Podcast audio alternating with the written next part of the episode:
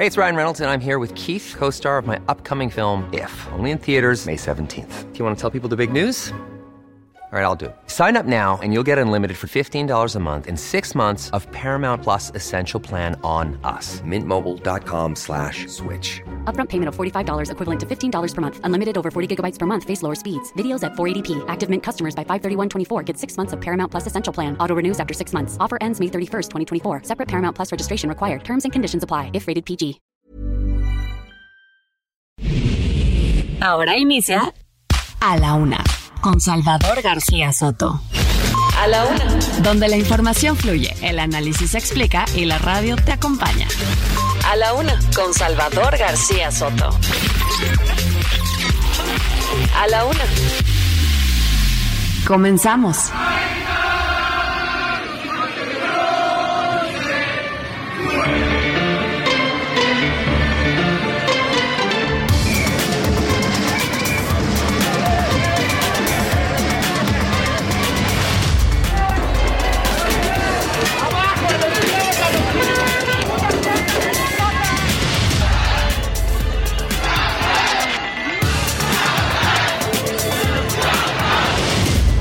Tanto que se te dijo, tanto que se te dijo, basura. No llamar ahí están las consecuencias.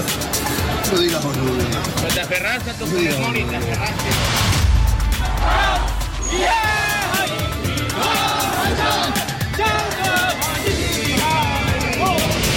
Santiago se levanta, Santiago se levanta. Impregnada en la piel el dulce aroma del pueblo en esa marcha. También un tufo de azufre que venía de España.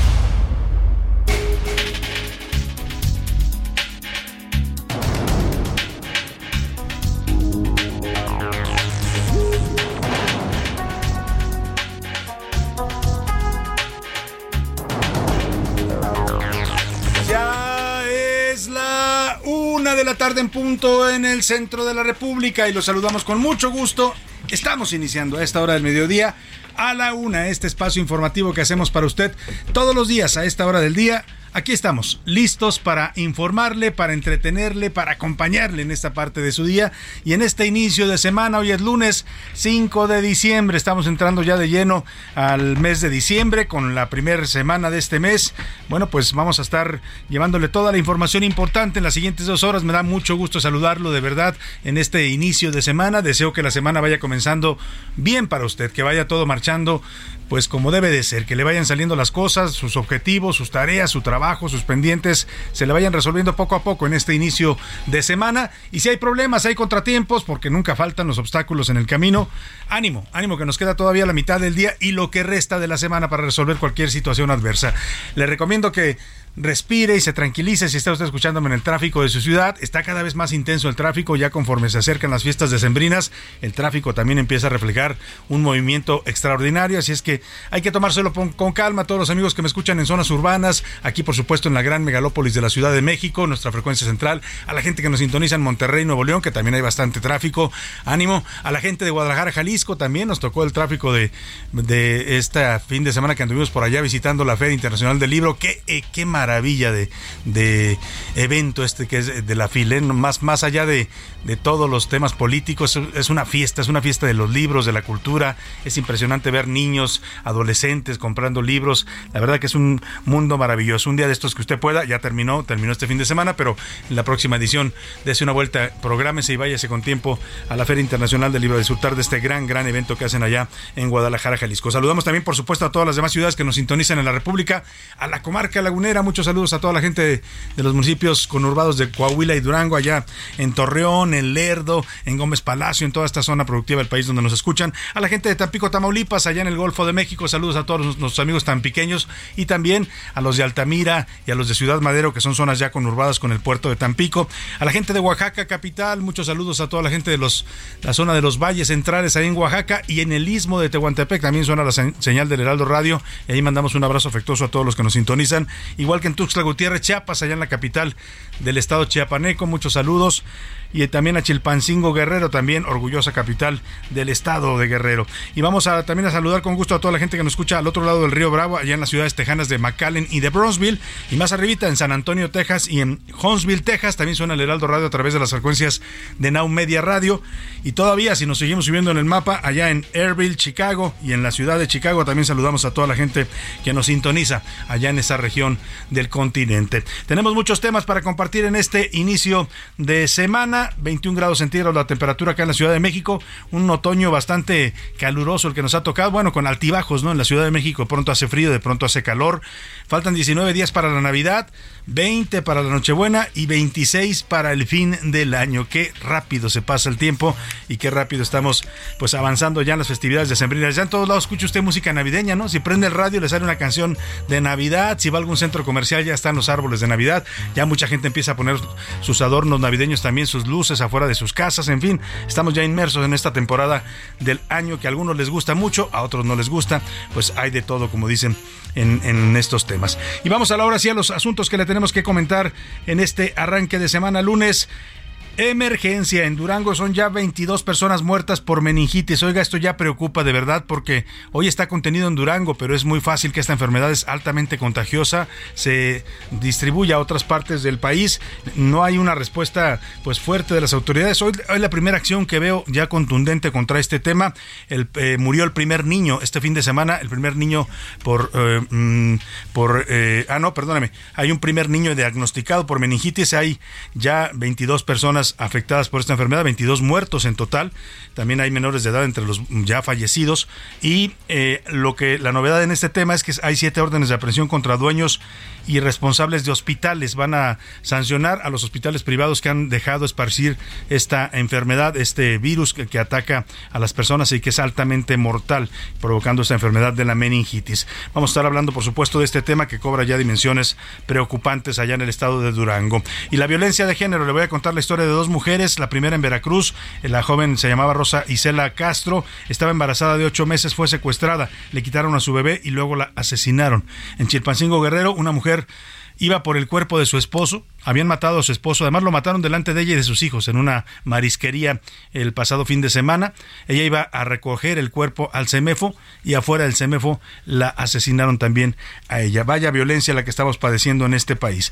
También en Zacatecas está fuera de control un fin de semana complicadísimo para el estado de Zacatecas que está prácticamente en guerra entre cárteles como el cártel Jalisco Nueva Generación y el de Sinaloa, mientras las autoridades pues no, no pueden con este tema. También Guerrero y Colima estuvieron bajo durante el fin de semana. En Zacatecas un intento de motín en el penal de Cieneguillas provocó la quema de vehículos, balaceras, mientras que en Guerrero también se vivieron escenas dramáticas y de pánico en las calles. Le voy a tener todo el reporte de lo ocurrido en estos tres estados de la República. Y preparan maletas. El presidente López Obrador confirmó que la nueva aerolínea del estado estará lista a finales de 2023. La llamada mexicana de aviación, que así le va a poner a esta aerolínea de corte militar que van a ser administrada y operada por militares en México. Ecocidio. En el tramo 5 del tren Maya la destrucción es imparable. Ahora anunciaron que como el terreno es muy blando, cosa que ya sabían, todo el tiempo se los dijeron los ambientalistas, van a poner pilotes, pero oiga, los pilotes para que el tren corra elevado sobre la selva van a van a ir hasta 20 metros abajo del suelo, provocando, dicen los ambientalistas, destrucción en toda la zona de acuíferos, que es esta zona de la península Maya. Van a destruir los cenotes, van a destruir los acuíferos. Es un tema verdaderamente grave el que está ocurriendo allá con esta obsesión presidencial del tren Maya. Vamos a hablar de eso, por supuesto. Y en los deportes avanzan los favoritos en duelos de eliminación directa. Los favoritos Argentina, Francia e Inglaterra siguen con vida en la Copa del Mundo. Además, la hija de Pelé informó que su padre no está en terapia intensiva como como han dicho algunos medios, pero sí está hospitalizado. También llegó el Tata Martino, ya regresó a México, finalmente se tuvo la dignidad de pararse de nuevo en el país, seguramente a cobrar su último cheque, y le lo recibieron con abucheos y gritos en el Aeropuerto Internacional de la Ciudad de México. Le voy a tener todo el reporte.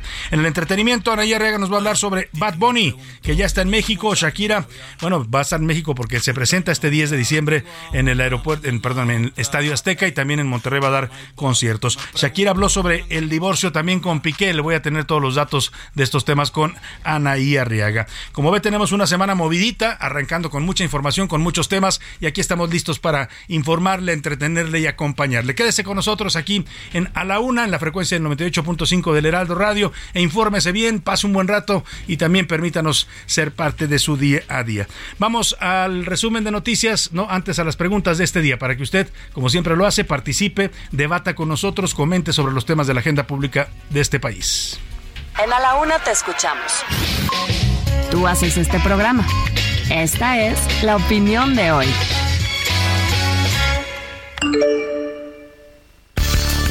Y le tengo temas interesantes para opinar, comentar, debatir en este inicio de semana. Ya regresó, le decía, al territorio nacional después de el tremendo fracaso en el Mundial de Qatar, el director de la selección mexicana, Gerardo El Tata Martino. Llegó este domingo a México, eh, pues al llegar al Aeropuerto Internacional de la Ciudad de México fue recibido con groserías y ofensas por la gente, pues que le reclamó y le dijo hasta pues le, recordó a su señora madre allá en Argentina y también le dijo hasta de lo que se iba a morir. ¿Usted cree que es válida esta reacción de los aficionados mexicanos? ¿Está bien que increpen de esa manera al director técnico que fracasó en este mundial con la selección mexicana?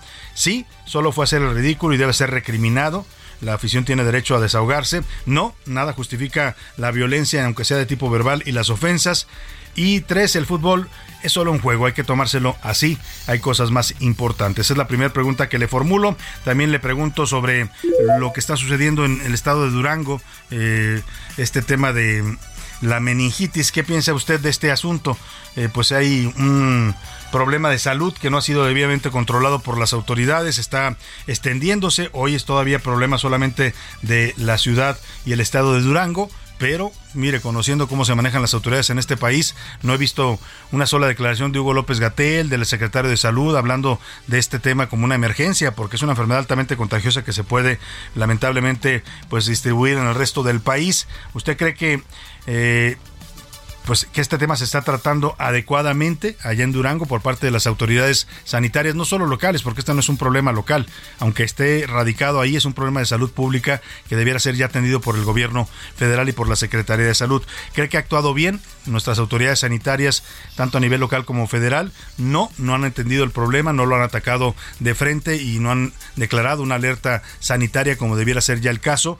Sí, están actuando y haciendo lo posible porque es un virus altamente contagioso y también hay responsabilidad de eh, hospitales privados o de plano la salud no es ni ha sido nunca prioridad en este gobierno. Hay otras cosas prioritarias, ¿no? Eh, terminar el tren Maya al costo que sea, la refinería de dos bocas, poner a funcionar un aeropuerto que nadie utiliza, pero bueno, la salud no es precisamente de las prioridades de este gobierno. Esa es la última opción que le doy para contestar.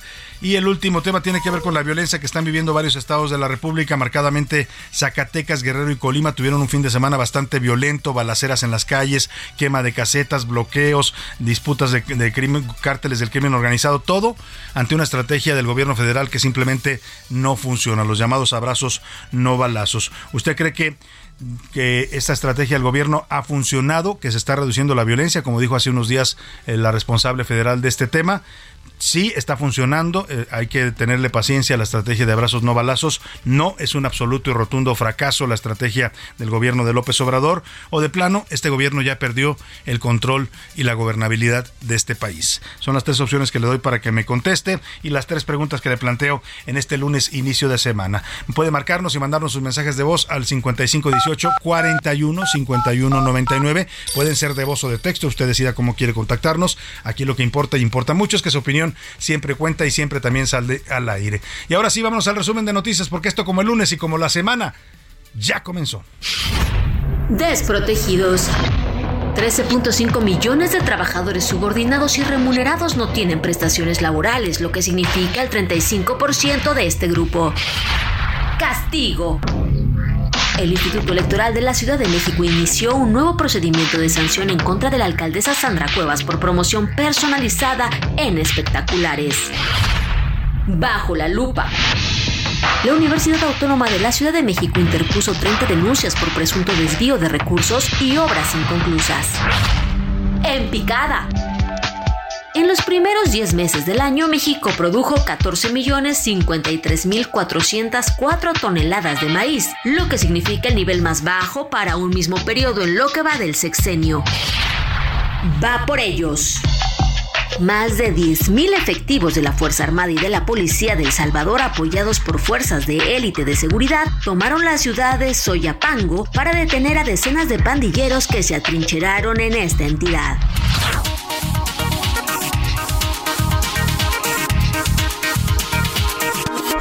De la tarde con 14 minutos y nos vamos a la información. Tenemos temas interesantes para compartirle y vamos a arrancar con esta noticia de que se está generando en el estado de Durango después de una serie de contagios de meningitis, una enfermedad muy peligrosa que ataca al cerebro y que provoca en muchos casos la muerte si no es atendida debidamente. Eh, es muy fácil que los pacientes se compliquen si no tienen atención adecuada, necesitan ser hospitalizados, necesitan entrar a terapia intensiva. Lamentablemente ya van 22 eh, casos de contagios, hay por lo menos 22 personas ya muertas también y 70 casos reportados en este momento momento en el estado. A partir de esta situación, las autoridades de Durango han mm, liberado, han anunciado que hay siete órdenes de aprehensión en contra de administradores y dueños de hospitales privados porque no supieron ni manejaron adecuadamente un tema tan delicado. Yo me pregunto si es solo responsabilidad de un hospital privado o si son las autoridades sanitarias del estado que no han puesto una alerta y no han pues eh, establecido los protocolos sanitarios necesarios. Esto ya puede llamarse una epidemia ahí en, local en Durango pero si no se controla, vamos a hablar pronto de una epidemia que se puede trasladar a otros estados de la República por la movilidad de personas. Una persona que pueda estar contagiada puede viajar a cualquier otro estado de la República.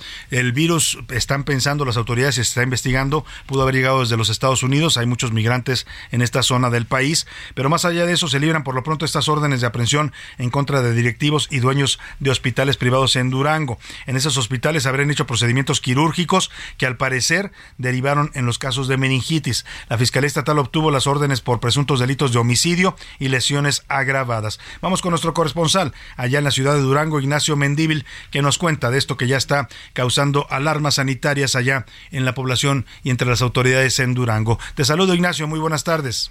¿Qué tal? Muy buenas tardes, Salvador. Te saludo desde Durango Capital con la siguiente información, ya que la Fiscalía del Estado de Durango gira siete órdenes de aprehensión en contra de quien resulte responsable de los casos de meningitis. Y es que el 29 de noviembre de este año se solicitó y se obtuvo orden de aprehensión en contra de los administradores y dueños de los hospitales privados en donde se realizaron diversos procedimientos quirúrgicos de bloqueo y que derivados de estos procedimientos presentaron la enfermedad de la meningitis, la cual fue causada por un hongo que entró a su sistema nervioso por los procedimientos que fueron aplicados. Cabe señalar que derivado a que se tenía que realizar las necropsias científicas por los patólogos a fin de determinar los agentes causantes de la meningitis y se requería el cultivo de los tejidos para el desarrollo de los resultados, hasta el día 29 de noviembre de este año se recibieron los primeros resultados, siendo necesario este dictamen para establecer la causa de la enfermedad y estar en condiciones de judicializar la carpeta de investigación. Desde Durango te informa Ignacio Mendívil. Pues gracias Ignacio por tu reporte, vamos a estar muy atentos, por lo pronto se empiezan a tomar medidas, la verdad es que estaban como letargados las autoridades allá en Durango y no veo tampoco involucrada o muy involucrada como debiera ser por la emergencia que representa esto a la Secretaría de Salud Federal. Como le decía, ya son 22 personas muertas por meningitis causadas por un hongo, el Fusarium solani, así se denomina este hongo, allá en Durango. Las últimas dos víctimas son mujeres, fallecieron este fin de semana. Hay 70 casos confirmados en este momento activos de la enfermedad, entre ellos el del primer menor que tiene el padecimiento, un niño de 7 años que se agravó este fin de semana y entiendo que ya fue trasladado a los Estados Unidos para recibir atención especializada. Milka Ramírez nos platica. El primer caso de meningitis en un menor se registró en Durango. Se trata de un niño norteamericano de 7 años que se encuentra internado en el Hospital Materno Infantil. Hasta el momento hay 70 contagios identificados, 22 muertos, 11 pacientes en terapia intensiva y al menos 1.400 personas en riesgo. Debido a la situación de la entidad, familiares de pacientes se han manifestado para exigir resultados en la investigación y dar con los responsables, mientras que la sociedad ha ofrecido a los afectados transporte, alojamiento y asesoría jurídica gratuita para proceder legalmente contra los dueños de los hospitales. Incluso algunas funerarias han brindado sus servicios sin costo a las víctimas. La meningitis es una inflamación de las membranas que rodean al cerebro y la médula espinal. Hay meningitis infecciosa y no infecciosa. En el primer caso hay tres subdivisiones. La producida por un virus y normalmente se resuelve de forma espontánea, la de origen bacteriano, que tiene diferentes agentes etiológicos y usualmente necesitan antibiótico, y las ocasionadas por hongos que afectan principalmente a personas inmunodeprimidas. Entre los síntomas y signos de la meningitis se encuentran el dolor de cabeza, fiebre, náuseas y vómitos, sensibilidad excesiva a la luz y rigidez en la nuca. Además de estas manifestaciones clínicas pueden presentarse otras como alteración del nivel de la conciencia, crisis epilépticas, somnolencia, irritabilidad y falta de apetito. Si usted presenta alguno de los síntomas o signos mencionados, se le recomienda consultar a un profesional de la salud. Para A la Una con Salvador García Soto, Milka Ramírez. Bueno, pues ahí está este caso de la meningitis. Habrá que estar atentos a cómo se controla este brote allá en eh, Durango y para evitar pues que luego se traslade a otros estados de la República y se pueda convertir en un problema grave de salud pública. El niño de siete años que le decía ya está siendo atendido en, en, estado, en Durango, en el estado de Durango, como un caso sospechoso. Va a ser trasladado a un hospital de Estados Unidos. Sus familiares han decidido llevarlo para allá. Le decía que esto es una zona pues de muchos migrantes. Eh, esto lo informó hoy el gobernador Esteban Villegas Villarreal. Vamos a buscar al gobernador también para ver qué nos dice sobre esta problemática de la meningitis en Durango. El mandatario dijo que hasta ahorita es el único menor que se ha detectado como sospechoso de esta enfermedad. Oiga, y si usted no está contento con el servicio de Volaris, de Viva Aerobús, de Aeroméxico, no se preocupe, ya viene una nueva aerolínea y va a ser manejada por militares. O sea, ahí sí va a tener que usted cuadrarse cuando se suba a los aviones, ¿eh? Nada de que me quiero cambiar de asiento porque le van a decir, siéntase. ¿No? Este, quiero ir al baño, se aguanta, porque van a ser los militares, el ejército mexicano. Eso sí, si va a, tomar, usted tiene que llevar casquete corto, en fin, va a tener que ir derechito, como si fuera usted al, servicio militar, más o menos así va a ser esta aerolínea. No sé que lo digo de broma, pero lo que sí es un hecho y es verdad es que va a ser administrada, operada y, pues, por supuesto, también las ganancias van a quedar en manos del ejército mexicano. Ya saben, este gobierno le dieron todo al ejército, no solo un presupuesto histórico de miles de millones de pesos, nunca en su vida el ejército había tenido tantos recursos, sino que además le están dando empresas, empresas, aduanas, obras, el tren Maya, hoteles. ¿Por qué no? Vamos a tener un ejército millonario, ¿eh? Y a ver después, cuando empiecen a surgir los casos de corrupción, que ya están ahí, ¿eh? Pero todavía no se revelan muchos de ellos. Dicen por ahí que en los expedientes del de famoso Guacamaya, Guacamaya Leaks, vienen varios casos de corrupción en la construcción del Aeropuerto Internacional Felipe Ángeles, sobre todo por asignación de contratos a empresas pues sin licitación de por medio y que pues no se justificaba que tuvieran las obras. Pero bueno, eso ya lo veremos en su momento. Por lo pronto, el presidente López Obrador anunció desde Campeche que la nueva aerolínea militar dijo que quiere que se llame Mexicana de Aviación. No sé si ya pudo conseguir la marca, porque la marca estaba registrada, era el nombre de la primera aerolínea eh, eh, que voló en México, eh, así se llamaba, que lamentablemente pues se cerró sus vuelos por la corrupción de empresarios y gobiernos. El señor Gastón Azcárraga que la dejó prácticamente quebrada. El caso es que el presidente dice que va a ser operada también por la misma empresa militar que va a manejar el tren Maya y el AIFA. Dio a conocer que el aeropuerto internacional de Campeche será controlado también por la Sedena. Además, les estamos dando aeropuertos, les van a dar ahora al, ejército el de la defensa, el, de Campeche, y a la Marina el de Ciudad del Carmen. Escuche usted sí va a haber una línea aérea nueva que va a ser manejada por la misma empresa que va a manejar el tren Maya y el aeropuerto Felipe Ángeles y el nuevo aeropuerto de Tulum, pero se va a agregar también el manejo del aeropuerto de Chetumal, Palenque y Campeche.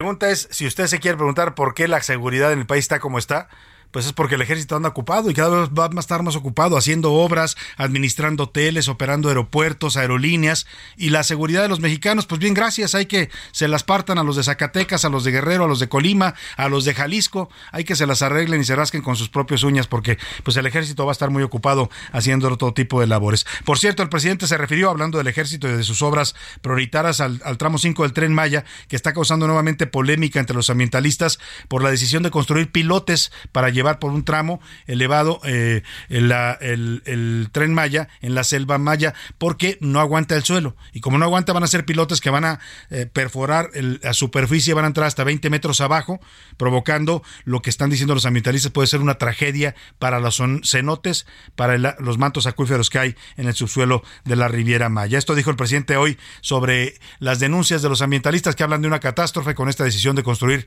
pilotes en la selva. La construcción misma. Ah, no, todo impacta, todo está medido, pero es mínimo el efecto que tiene.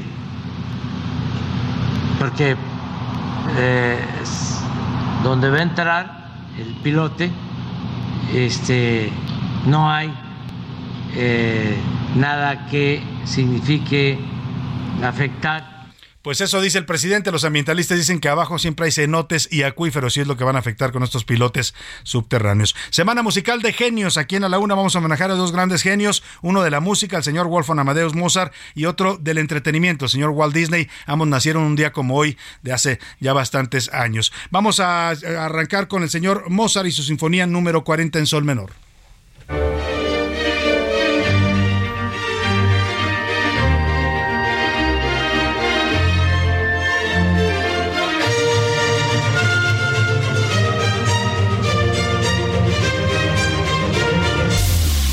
En un momento regresamos. Ya estamos de vuelta en A la Una con Salvador García Soto. Tu compañía diaria al mediodía. En Soriana, esta Navidad lo damos todo. Aprovecha 30% de descuento en toda la ropa interior, pantalones de mezclilla, excepto Basic Concepts, montables y bicicletas. Y 50% de descuento en todos los artículos navideños y en juguetería de importación. Soriana, la de todos los mexicanos. A diciembre 5, excepto pinos naturales y nochebuenas. Aplican restricciones. La rima de Valdés. O de Valdés la rima.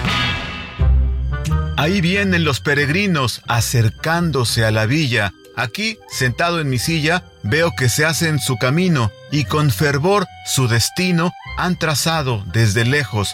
Yo me miro en ese espejo y francamente me asombro. Por eso hay que echar el hombro. Ese es mi mejor consejo. Y la fe mueve montañas y mueve a guadalupanos. Por eso hay que ser hermanos desde las meras entrañas. Y cuidado con las mañas de ladrones y rateros, malandrines carreteros que roban a feligreses, quienes lo planean por meses el camino y el sendero. Acérqueles un vasito, una torta o un refresco, yo con gusto se lo ofrezco, algo, aunque sea poquito, en una de esas visito también a la Virgencita, cualquiera la necesita para un milagro importante. Ayuden al caminante, va a ver a la jefecita. Walt Disney mantiene el récord de la persona con más premios Oscar con 22 estatuillas doradas y un total de 59 nominaciones. Es supercalifragilístico espialidoso, aunque al oír decirlo suena enredoso, él lo dice con fluidez se juzga talentoso. Supercalifragilístico espialidoso.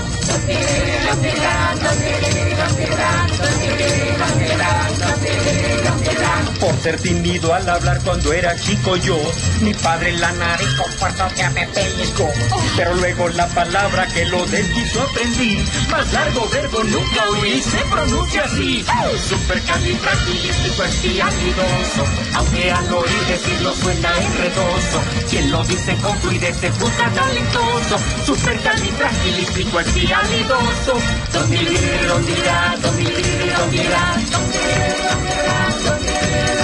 Viajó por todo el Una de la tarde con 32 minutos, super califragilístico y espialidoso. Así estamos regresando de esta primera pausa con música, por supuesto, de Disney, de esta compañía de entretenimiento fundada por el gran Walt Disney. Le decía que esta es la semana musical dedicada a dos genios. Eh, por un lado, Wolfgang Amadeus Mozart, este músico austriaco que pues es todavía hoy uno de los músicos más escuchados en todo el planeta, a pesar de que murió justamente un 5 de diciembre de 1791. Su música sigue tan vigente como si fuera de este siglo, pues para que me entienda. Y el otro, pues es un hombre que eh, para muchos es un genio por todo el la visión que tuvo para crear a partir del entretenimiento, de los dibujos animados, toda una compañía que hoy es uno de los más grandes emporios a nivel mundial. Es el señor Walt Disney, nació, él nació un día como hoy de 1901. Vamos a estarlos homenajeando con su música, su creación, con todo lo que representaron estos dos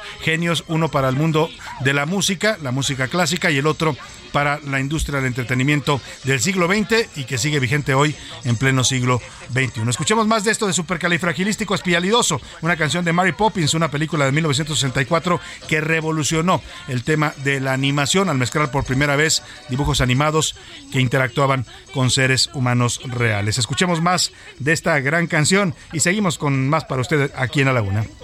Supercalifragilisticoespialidoso, aunque al oír decirlo suena enredoso. Quien lo dice con fluidez se juzga talentoso. Supercalifragilisticoespialidoso. Don don dirá, don don dirá, A la una, con Salvador García Soto. Inteligencia y investigación. La policía cuando llegamos al gobierno de la ciudad no tenía capacidad para investigar y hacer inteligencia. Somos la única policía de todo el país que tiene por ley esa atribución. Esta posibilidad de hacer inteligencia y investigación y coordinarse con la Fiscalía General de Justicia de la Ciudad de México ha permitido la neutralización de alrededor de 120 objetivos prioritarios y alrededor de 222 células delictivas que han sido desarticuladas.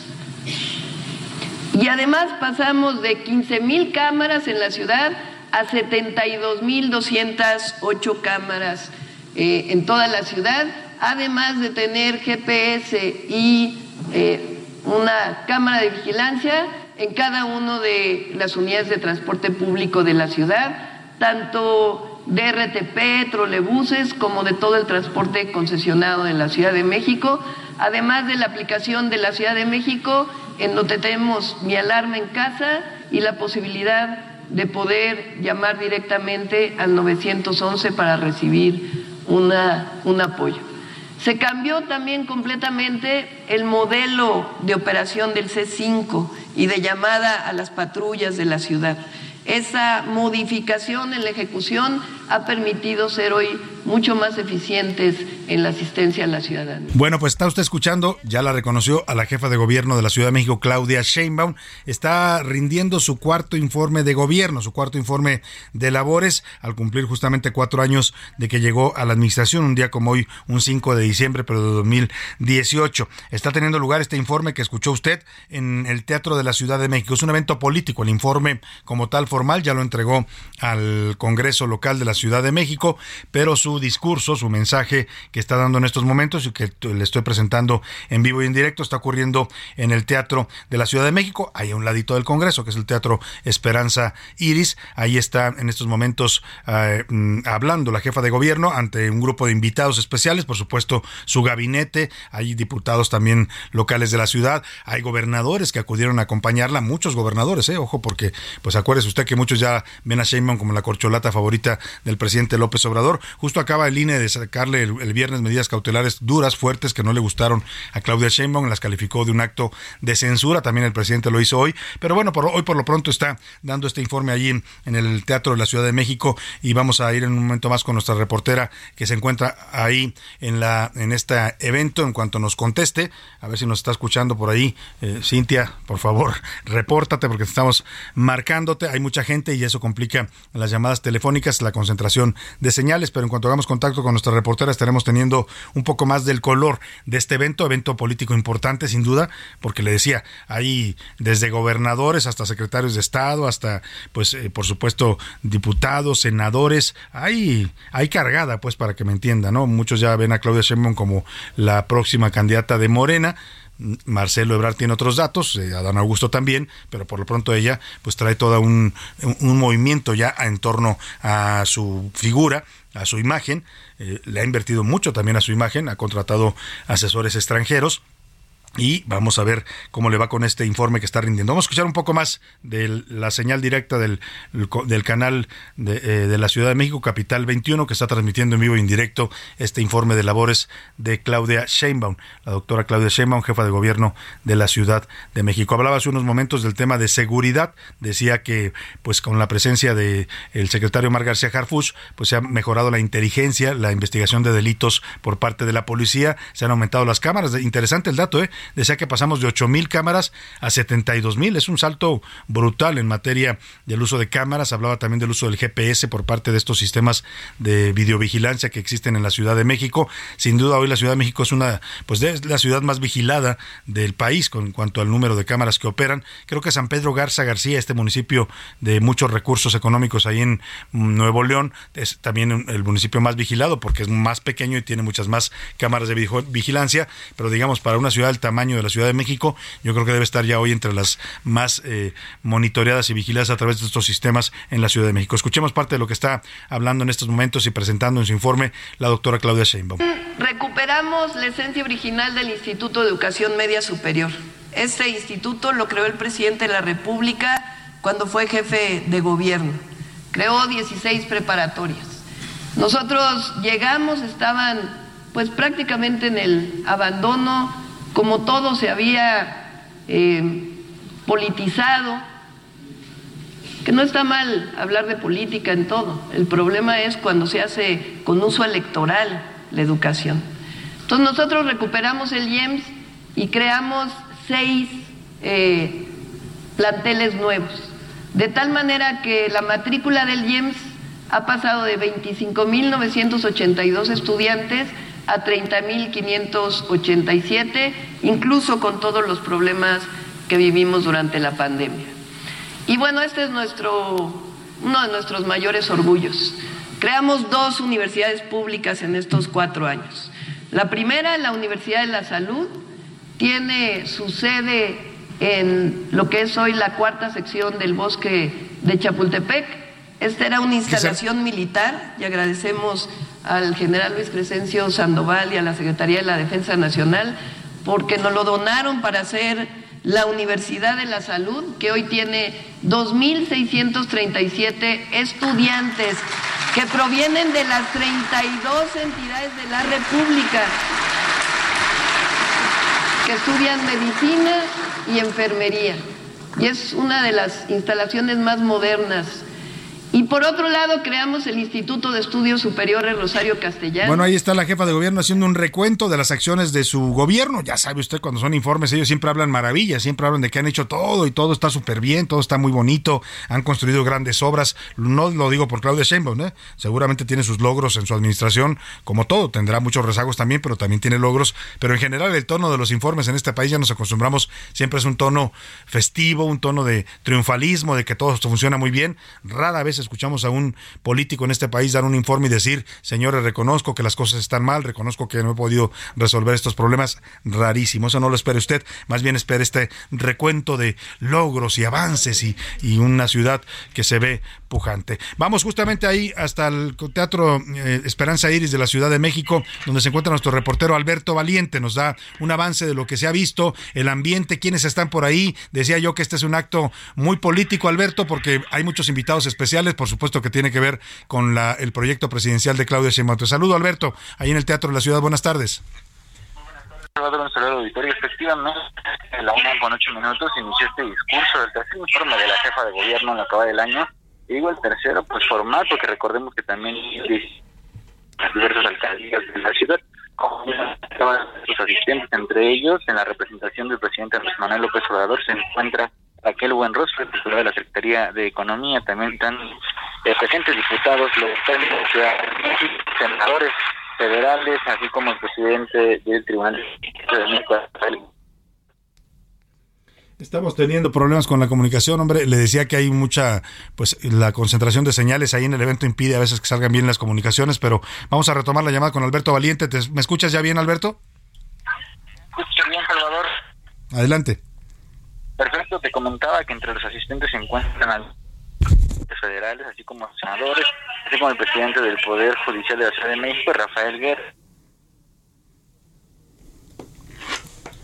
Bueno, pues le ofrezco una disculpa de verdad, son cosas que no dependen de nosotros. Vamos a, retomar a ver si eh, vamos a eh, contactar a Alberto en una línea más estable, porque hay problemas o nos manda también algún audio de lo que está. Nos estaba narrando que lo, que yo le decía, hay un, muchas presencias en este evento de Claudia Sheinbaum.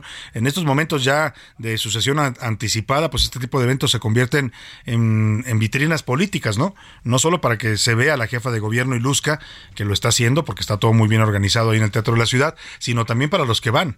O sea, ahorita es muy importante para los de la clase gobernante de Morena dejarse ver junto a Sheinbaum, ¿no? Tomarse una foto con ella, acudir a un informe como este. Están, están haciendo puntos, pues, para lo que ya muchos interpretan como una cargada. La cargada se inventó en los tiempos de la era priista, pero es una de las herencias que nos dejó a la política nacional y marcadamente hoy al partido Morena, que reproduce muchos de los viejos estilos del PRI, que tanto criticaban, ¿no? El PRI odioso y el PRI horrible, corrupto, y ahora repiten exactamente los mismos rituales de la era priista, los morenistas. Vamos a estar pendientes de este informe importante que da la jefa de gobierno, el cuarto en términos formales, nos decía nuestro reportero Alberto Valiente, el tercero, porque ya en materia de este cuarto año de gobierno ha dado tres informes, uno lo dio recorriendo todas las alcaldías, hacía mítines, eventos en cada lugar, ahora está dando este formal y había presentado uno antes al Congreso de la Ciudad de México. Vámonos por lo pronto a otros temas, vamos a la violencia que lamentablemente están sufriendo varios estados de la República. Ayer Zacatecas fue un caos, literalmente. No hay otra manera de describir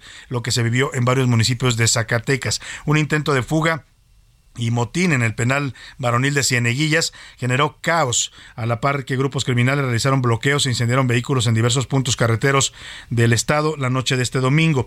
Al respecto, la Cámara Nacional de Autotransporte de Carga emitió un comunicado.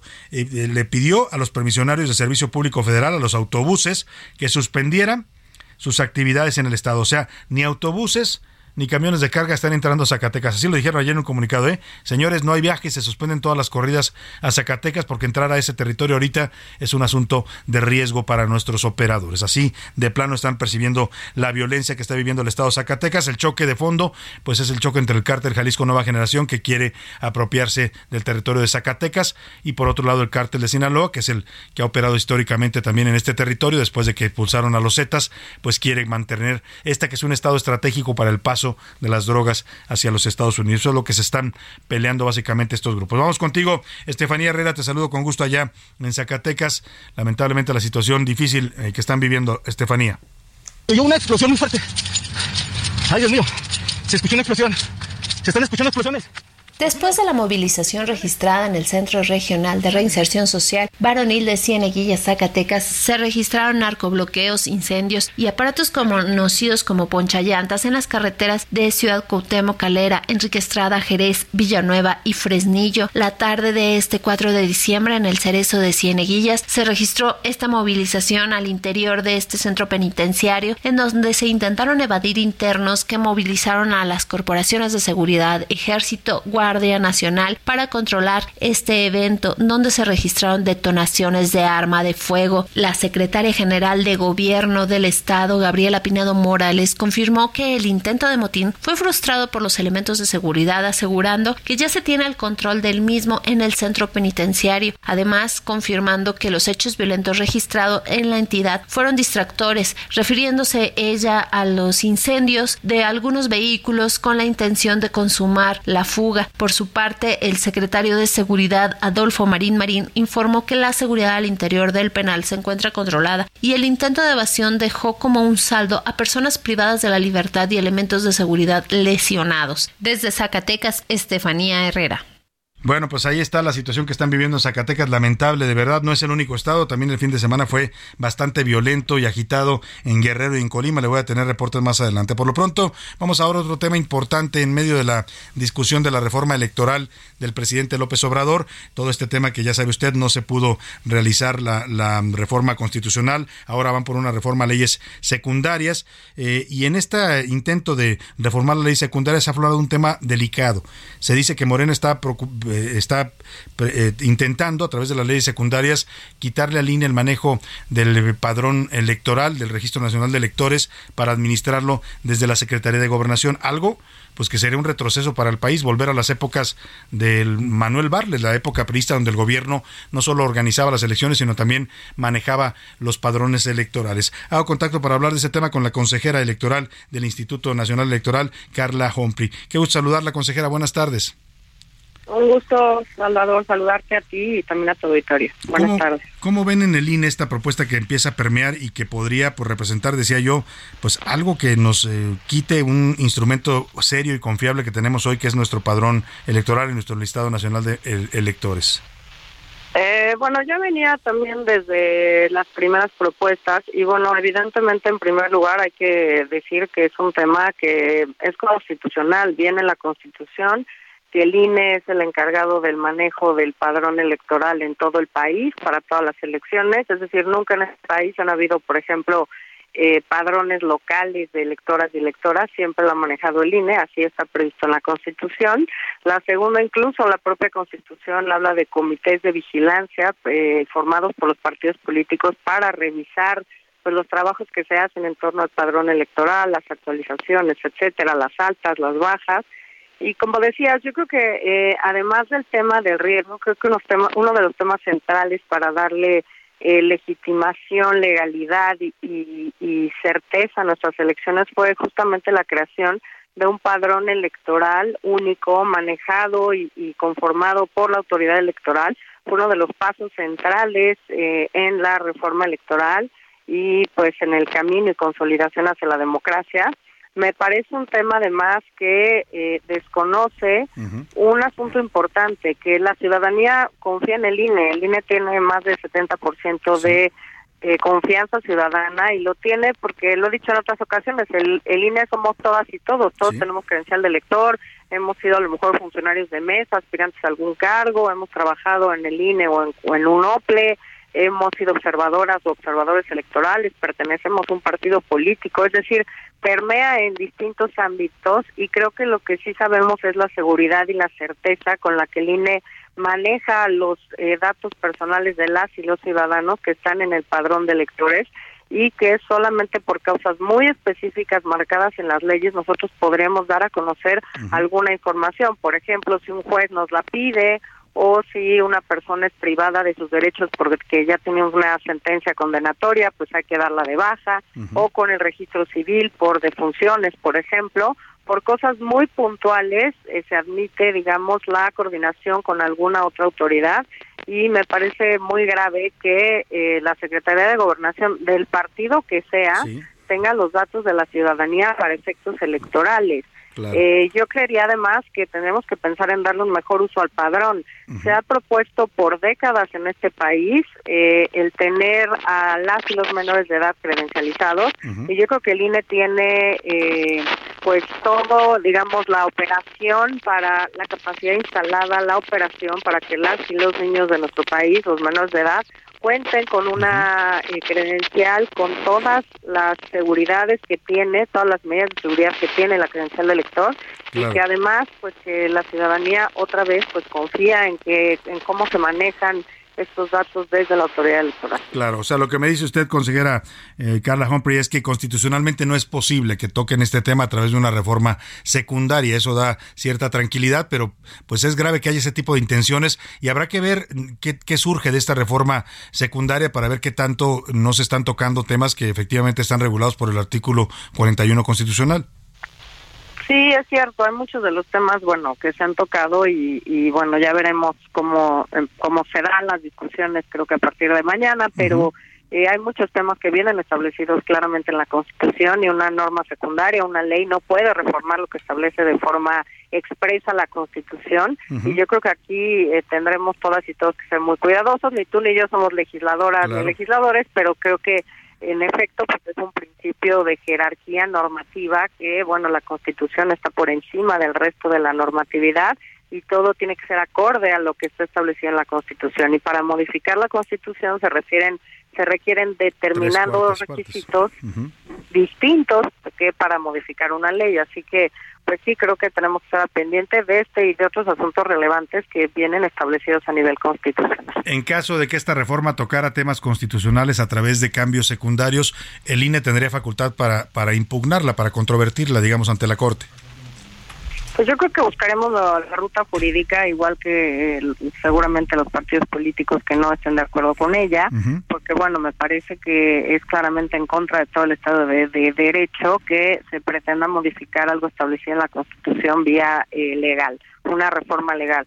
Creo que, y lo hemos platicado, pues todas las normas son perfectibles, se puede analizar todo, pero creo que los tiempos son importantes, los análisis respecto de cuál es el problema que queremos solucionar y la consecuencia que estamos proponiendo y sobre todo los consensos eh, pues son muy importantes, sobre todo cuando estamos hablando de nuestro sistema político, de nuestro sistema de representación y por supuesto nuestro sistema electoral. Pues como siempre un gusto conversar con la consejera Carla Humphrey, consejera electoral del INE sobre estos temas en los que es experta. Estaremos atentos y estaremos consultando a la consejera. Muy buena tarde. Buenas tardes y saludo a todo interés. Muchas gracias. Ahí está la opinión de una integrante del INE. No se puede, no se puede modificar las reglas electorales que son constitucionales a través de reformas secundarias. Ojo con este tema del padrón. Ella dice, es imposible que pretendan quitarle el control, la elaboración y la administración, el cuidado del, padrón electoral, del listado nominal de electores, al INE para dárselo a gobernación, como surgen por ahí algunas voces que empiezan a proponer esto. Estamos en la Semana Musical de los Genios y bueno, eh, toca el turno del gran Wolfgang Amadeus Mozart, concierto para piano número 21, una canción de 1785 y bueno, esta, en esta canción fue completada el 9 de marzo de, mil, de ese año y estrenada un día después, el 10 de marzo, en el Teatro de la Corte Imperial y Real de Viena, en un concierto que patrocinaba pues el mismo Mozart. Escuchemos al genio musical y volvemos con más para usted aquí en la segunda hora de A la Una.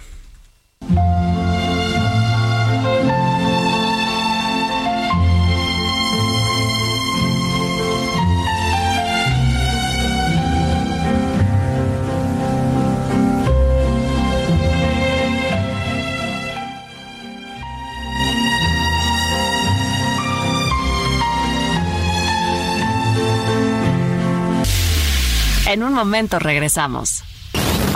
Ya estamos de vuelta en A la Una con Salvador García Soto. Tu compañía diaria al mediodía. En Soriana esta Navidad lo damos todo. Aprovecha que la carne de res para asar está a 164.90 el kilo o el jitomate guaje a 19.90 el kilo con 75 puntos y manzana red a granel a solo 24.90 el kilo con 75 puntos. Soriana, la de todos los mexicanos. A diciembre 5, aplican restricciones.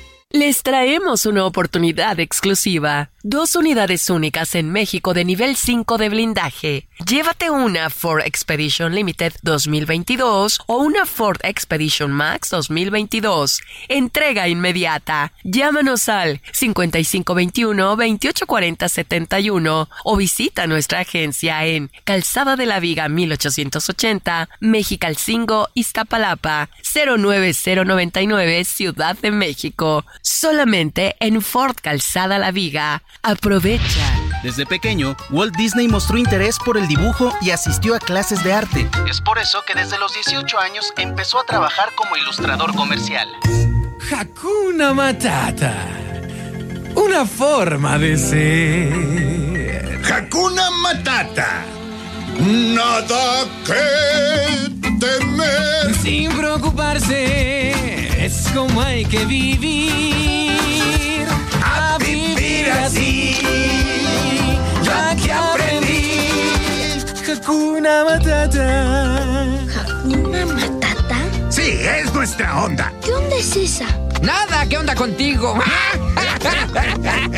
¿Sabes qué? Esas dos palabras resolverán todos tus problemas. Es cierto. Pumba, por ejemplo. Cuando un joven era él. ¿Cuánto joven era yo? Muy bien. Gracias. Sintió que su aroma le dio mucha fama, vació la sabana después de comer. Un alma sensible soy, aunque de cuero cubierto estoy. Y a mis amigos el viento se los llevó.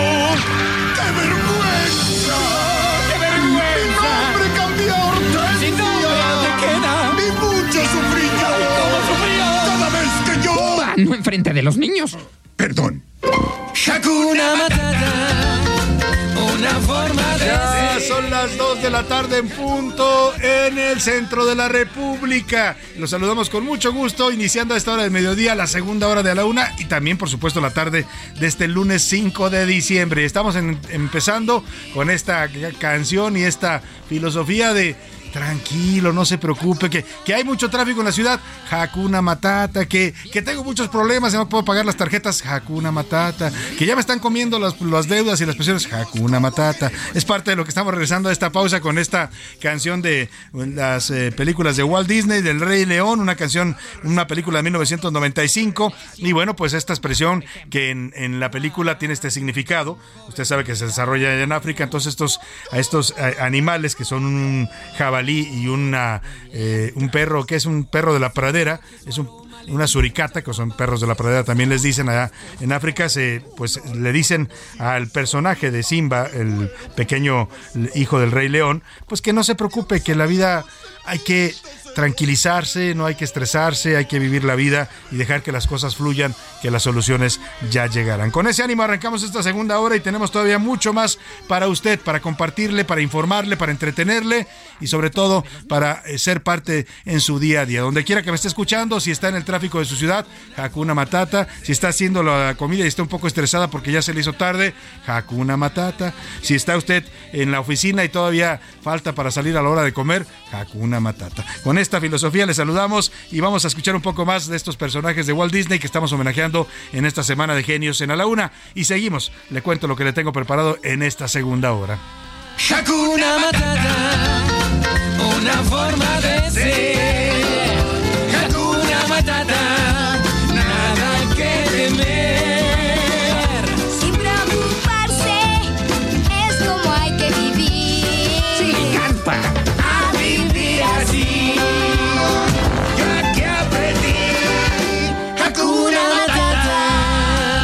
Bueno, pues ahí está Hakuna Matata, una expresión que existe, en, es el, lenguaje Swahili, allá en, en las tribus de África y significa, es una expresión que significa vive y deja vivir, o sea, deja que fluyan las cosas, no te estreses, no pelees, no vengas echando bronca en el tráfico. Hace rato me tocó una gente que la rebasé y ahí venía eh, eh, queriendo rebasarme y bueno, hay que tranquilizarse siempre, sobre todo si usted está en estos momentos en el tráfico de su ciudad. Tenemos temas para comentarle y compartir en esta segunda hora. Le voy a contar de la polémica que se desató en el Jardín Etnobotánico de Oaxaca. Es este jardín hermoso que se encuentra dentro del, del eh, ex convento de Santo Domingo. Es una joya ese jardín. Eh, pues hay una polémica porque el pintor oaxaqueño, el maestro Luis Zárate, pues está pidiendo reconocer que él es el autor de este diseño del paisaje. Hay por ahí un- el director de este recinto, Alejandro de Ávila, que pues está apropiando del diseño. Dice que él diseñó el jardín cuando es una obra impulsada por el maestro Zárate. Ya lo está acusando el pintor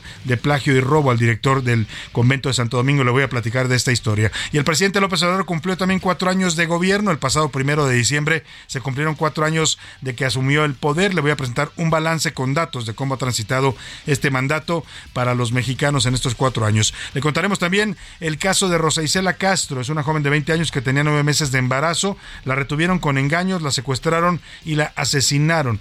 Sus agresores le sustrajeron al bebé. O sea, la- le hicieron una cesárea para que me entienda y se robaron al niño. Hay dos detenidos en este caso allá en Veracruz. Vamos a tener muchos temas importantes y, e interesantes en esta segunda hora, pero como siempre, no hay nada más interesante e importante que escucharlo a usted, escuchar su voz en este espacio, que es algo que siempre hacemos y lo hacemos con mucho gusto. Y para eso ya me acompañan aquí en la mesa Laura Mendiola. Bienvenida, Laura, ¿cómo estás? Ay, arrancando la semana, esperando que me inviten a una preposada y luego la posada, Ya, ya, porque yo Laura ya... ya está en modo Navidad, Sí, ¿eh? ya, no, ya- no, ya yo- quiere fiesta, quiere brindis. Oye, sí, hay que tener cuidado en estos tiempos, ¿eh? Por- por- porque te invitan a muchos lugares, entonces aba- acaba uno comiendo mucho, bebiendo mucho. y detenidos en el torito. Y además, tenga cuidado porque el torito ya empezó, empezó la semana pasada, ¿no? Así es, de 24 horas, señores y señores, aquí en la Ciudad de México. Les recomendamos que solo se beban una cerveza porque de lo contrario pueden correr la mala suerte de pasar la Sí, noche. en o si va a tomar, pues mire, deje su carrito estacionado y váyase en un Uber, es más O seguro. O en un taxi, lo que usted quiera, ¿eh? No, no, aquí no proponemos a ninguna empresa en particular. En cualquier cargo de aplicación o taxi, o que algún amigo lo lleve de preferencia y evite caer en el torito y pasar una noche pues no tan agradable. Pues no tan agradable. exacto. José Luis Sánchez, que sabe del torito y de esas cosas. Bienvenido, José Luis. Salvador García Soto, Laura Mediela, ¿cómo están? Buen lunes, No, buen inicio caído en el torito, ¿eh? Nunca he caído en el torito, Salvador. Mire, la verdad es un récord porque hoy José Luis es un hombre tranquilo, pero tuvo una época Sí, claro. turbulenta. Mi época de mucha fiesta. sí, mucha fiesta, mi juventud, pero bueno, eso ya quedó atrás. Es un gran récord que no hayas llegado al Sí, torito. la verdad es que nunca caí en el torito porque el tema de manejar y el alcohol jamás. Tengo un par de amigos que lamentablemente fallecieron en este Uf, tema. uf. Y bueno, pues eso ya cuando lo tienes tan cerca entiendes pues lo difícil sí, que no puede es ser, una ¿eh? frase, no es un eslogan, no es una campaña, es real. Manejar alcoholizado conlleva sus riesgos y puedes provocarte la muerte a ti y a otras personas. Sí, exactamente. Y además, bueno, lo que decían los excesos, Salvador, en estas fechas hay que cuidarse mucho porque también el tema de la salud es importante. Y del tráfico, Salvador. Bueno, dime, dime. No, no, te iba- que salud es importante. Hay gente que acaba las temporadas navideñas congestionado Sí, sí, sí. de alcohol o de comida, o sea, y acaban en el hospital, así es que hay que cuidarse. Totalmente. Oye, y por último, Salvador, sobre lo que decías de eso de tráfico, tráfico. Ayer compartíamos un, un- un, eh, pues un, un artículo sobre qué ocurre cuando ofendes o te ofenden. Bueno, cuando tú lanzas una grosería en el tráfico, tu cuerpo genera eh, ciertas sustancias que son nocivas, no solamente para tu corazón, exactamente, cortisona, cortisona. que son nocivas para tu corazón y para tu circulación. Y eso provoca a la larga enfermedades y un mayor eh, estrés en, en Afecta tu salud, así es que hay que llevársela tranquila en el tráfico, no enojar, no enojarse, porque pues entre que puede enfermarse de cosas por ir haciendo corajes en el tráfico, o también pues envejece usted, porque esta cortisona provoca estrés, estrés que va minando al organismo. Pero vámonos, vámonos a las preguntas que formulamos este, este día y preguntamos sobre la- el regreso del Tata Martino, que yo no sé a qué vino a México, me imagino que no cobró su último cheque, ¿no? Porque le pagaron 6 millones de dólares por esa estupidez que hizo allá en el Mundial, perdóname la expresión, pero así lo veo. Y la segunda pregunta también, José Luis Sánchez. Hablamos también de, de lo que está ocurriendo en Durango, Salvador, esta, esta problemática que ya ha crecido en torno a la meningitis. La meningitis, delicado el tema, sin Exactamente, delicadísimo lo que está ocurriendo. ¿Y el tercero? En esta, y bueno, la violencia, Salvador, pues, mientras el gobierno federal asegura que la- las cifras de violencia han, han reducido, bueno, pues este fin de semana... En su informe último que dio el presidente, ¿qué día fue? El día de la marcha. Eh, sí, el jueves, el jueves. Decía que estaba No, el domingo, perdón. que el país estaba muy bien, tranquilo, que había gobernabilidad, que la seguridad estaba mejorando. Pues ¿dónde, presidente? Avísenos para irnos a vivir allá, porque aquí en este país las cosas sí se están poniendo muy delicadas y si no pregúntele a la gente de Zacatecas, de Colima, de Guerrero, Guerrero. ¿no? de Tamaulipas, de tantos estados de la República que están sufriendo la violencia. Vamos ahora sí a preguntar en este espacio, ¿qué dice el público? Salvador, tenemos muchos mensajes sobre tu columna. Por ejemplo, nos dice el día de hoy Omar Paredes. Hola, leí como todos los días su columna, señor gracias, Salvador agradezco. Soto, la del 3 de diciembre, sobre todo en la que habla sobre Salomón Jara, que es el primer no priista en la historia. Bueno, hay que recordar que él estuvo participando en la elección de 2010 jun- en contra de Gavino, de Gavino Cue. Así que bueno, pues estuvo ahí como priista el, señor Salomón Jara. Saludos, Ah, Salvador, bueno, pues y sí. me encanta su columna. Bueno, tiene toda la razón. Es que mire, si usted pone a ver cuántos del partido actual de Morena vienen del PRI, pues la mayoría vienen del PRI. ¿eh? O sea, puros, puros no hay. El propio presidente viene del PRI, Marcelo Ebrard viene del PRI, Manuel Barlet viene del PRI. ¿Quién más, Laura? No, pues Adán es que- Augusto viene del PRI. es que es lo que te decía la semana pasada. ¿Cuál cambio? O sea, es el PRI renovado. Sí, nada más. O sea, de- Reloaded. de- de- reloaded, o sea, pues sí, ¿no? O ¿Dónde sea, está los la mismos. A lo mejor esa es la transformación que vende el presidente, ¿no? La transformación del viejo PRI al, partido Morena. ¿Cuáles son los nuevos rostros? No, por eso No sí. hay. Y tiene razón, sí dije yo, el primer no priista, pero lo que pasa es que cuando llega al cargo ya no es priista. Exactamente. Pero de que tiene origen priista también. Nos dice señor Julio desde Monterrey, el gobierno desde que llegó a este país ha perdido el control de todo, de seguridad, de la política, de la salud y de la educación. Nuestro, nuestro país está perdido y no tiene rumbo. Ya van cuatro años y no sabemos ni para dónde. Nos Bueno, ha perdido el control hasta de su familia, el presidente, ¿no? O sea, perdón, ya no voy a decir más. Con, mu- eh, con mucha pena los vuelvo a molestar y les digo, oigan, ¿qué está pasando en el Aeropuerto Internacional de la Ciudad de México? No se pueden salir vuelos. Ayer se retrasaron, antier también se retrasaron Mire, y es un caos total a la salida. es- Saludos, es, Salvador. horrible, de verdad. Es, ya se vuelve una experiencia terrorífica viajar a la Ciudad de México. Salir de aquí o llegar aquí es un, un terror. Yo ayer tenía un vuelo desde Guadalajara a las seis y media de la tarde. Llegué a las cinco, antes de las cinco al aeropuerto y salí. Pude despegar casi a las siete y media, ocho de la noche. ¿Por qué? Porque hay mucho tráfico aéreo en la Ciudad de México. Y la mayor parte de los argumentos son esos. ¿Cuál es la realidad? Que es un aeropuerto que abandonaron, que le redujeron presupuestos, que está mal administrado, han puesto gente que no sabe de estos temas a operar, militares, por ejemplo, eh, que no saben manejar la aviación civil, y lo que han generado es un caos. Algunos pensamos que lo hacían intencionalmente para eh, darle vida artificial al Felipe Ángeles, pero ya eso ya quedó atrás, ¿eh? O sea, hoy lo que se ve es una incapacidad de este gobierno para manejar el principal aeropuerto de este país. Usted llegue a Monterrey, llega a Guadalajara y va a ver aeropuertos que funcionan perfectamente, ¿eh? limpios, ordenados, modernos mejores que los de la Ciudad de México. ¿Por qué? Porque los administran empresas privadas. Yo me pregunto si no sería momento de que le entreguen el aeropuerto internacional de la Ciudad de México con todo lo estratégico que es a una empresa privada que lo maneje bien que lo maneje como lo que debe ser un aeropuerto eficiente y moderno, no como una empresa de gobierno que así la están manejando y es un caos absoluto todo. Además, por si fuera poco, Salvador, cuando llegamos, no sé si te pasó que llegamos de Guadalajara, querías tomar un Uber, bueno, un taxi, primero los taxis que te obligaron ahí. No, las, una hora taxis, diez. Hay una cola. Oiga, por cierto, ya puede usted tomar Uber en, en el aeropuerto de la Ciudad de México, ¿eh? no se vaya con la finta. Ya ahí ya pueden entrar y salir Ubers de, de la- de las dos terminales, que, porque mucha gente todavía no sabe y llegan y es que ya no hay Uber, entonces me subo al taxi y se echan colas de más de una hora para tomar un taxi autorizado.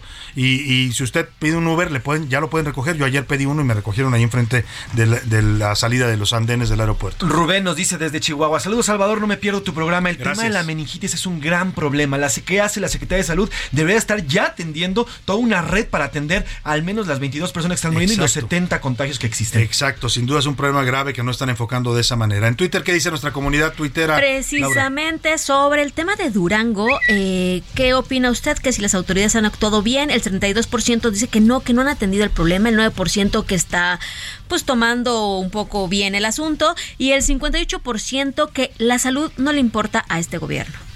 Y vamos a la pregunta de que si usted de verdad cree que la violencia va en reducción.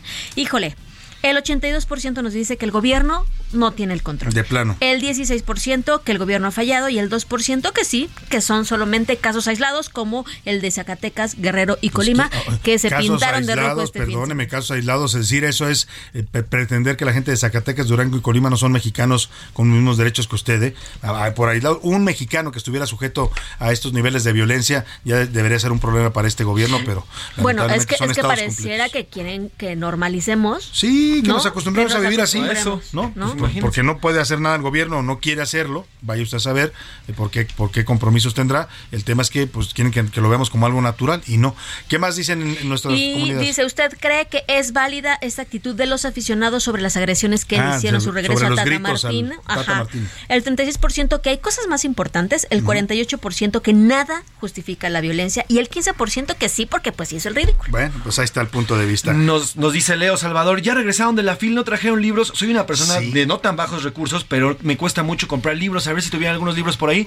Tenemos, Pues Salvador. vamos a tener, vamos, libros. ¿sabe qué? Vamos a empezar a regalar libros. Tenemos muchos, no, son de temas diversos, no algunos son políticos, otros son de cuestiones económicas, pero vamos a regalar libros que nos llegan afortunadamente a nuestros amigos de las editoriales y les mando un abrazo, siempre nos hacen llegar sus novedades para comentarlas y entrevistar también a los autores y sí tenemos libros. Vamos a empezar a regalar libros a partir de mañana. Me parece, vamos a armar paquetitos y los regalamos Sí. a partir de mañana, Leo, y tú vas a ser el primero. Nos dice Guillermo desde Sonora, a Salvador García Soto, ¿qué está pasando con el tema de la meningitis? ¿Ya debemos de preocuparnos todos en el país? ¿Dónde está la Secretaría de Salud informando? ¿Qué podemos hacer? Saludos. Pues mira, hasta ahora el problema está focalizado en, en Durango, en su zona, digamos, en, en la capital del estado y en algunos municipios. Y se supone que hay un cerco sanitario y yo quiero pensar que lo hay, ¿no? De todas maneras, pues hay que cuidarse. Ya le dimos información sobre los síntomas, hay que buscar estar atentos a cualquier síntoma de este sentido. Y sí, yo espero que la Secretaría de Salud Federal pronto entre a hablar del tema y a, a tomar acciones y protocolos sanitarios, ¿no? Rodrigo Pastrana nos dice, saludos Salvador, aunque el Tri hizo el ridículo y aunque el señor Tata entregó el partido ante Argentina, la violencia nunca está justificada. Sin embargo, bueno, pues no, definitivamente no acuso a ninguno de aquellos que se lo topó en el aeropuerto porque el coraje, el coraje todavía existe. Saludos Salvador. Bueno, pues ahí está el coraje, sí, va a, va a existir un largo rato, ¿eh? y más con la actitud que asumen nu- nuestros directivos, ¿no? Sí, sí, Dijo el señor John de Luisa, pues que sí, muy mal, vamos a revisar, pero pues yo no me voy porque aquí estoy. ¿Así? Hasta que lo digan los dueños, dice. Hablamos de que todo es un reflejo. Todo. Todo es un reflejo de lo que estamos viviendo a nivel nacional y también el fútbol es un claro ejemplo del caos que nos traemos en De- este y de la mediocridad, ¿no? además, ¿no? Porque eso es lo que tenemos, un fútbol bastante mediocre. Pues más mensajitos, saludos Jesús. Chapa Delgado nos dice, el Tata Martino vendió el partido de México-Argentina porque aunque era técnico del Tri, su corazón estaba con los, eh, los de argentinos. Saludos Salvador y la violencia nunca está, nunca está. Saludos a la señora Mariana, saludos también a la señora Sofía, a Rodrigo Pastrana también le mandamos saludos. En fin, tenemos muchísimos mensajes, Salvador, y ahorita si quieres lo seguimos. A todos, muchas gracias por comunicarse con nosotros. Vamos a seguir leyendo sus mensajes como siempre lo hacemos. Y síganse, síganos contactando a través de Twitter, arroba ese García Soto, o nuestro número 5518 41 51 99. Gracias, Laura. Gracias a ti, Salvador, auditorio. Gracias, No José. Luis. Gracias, Salvador. Vamos a otros temas importantes. A la una, con Salvador García Soto.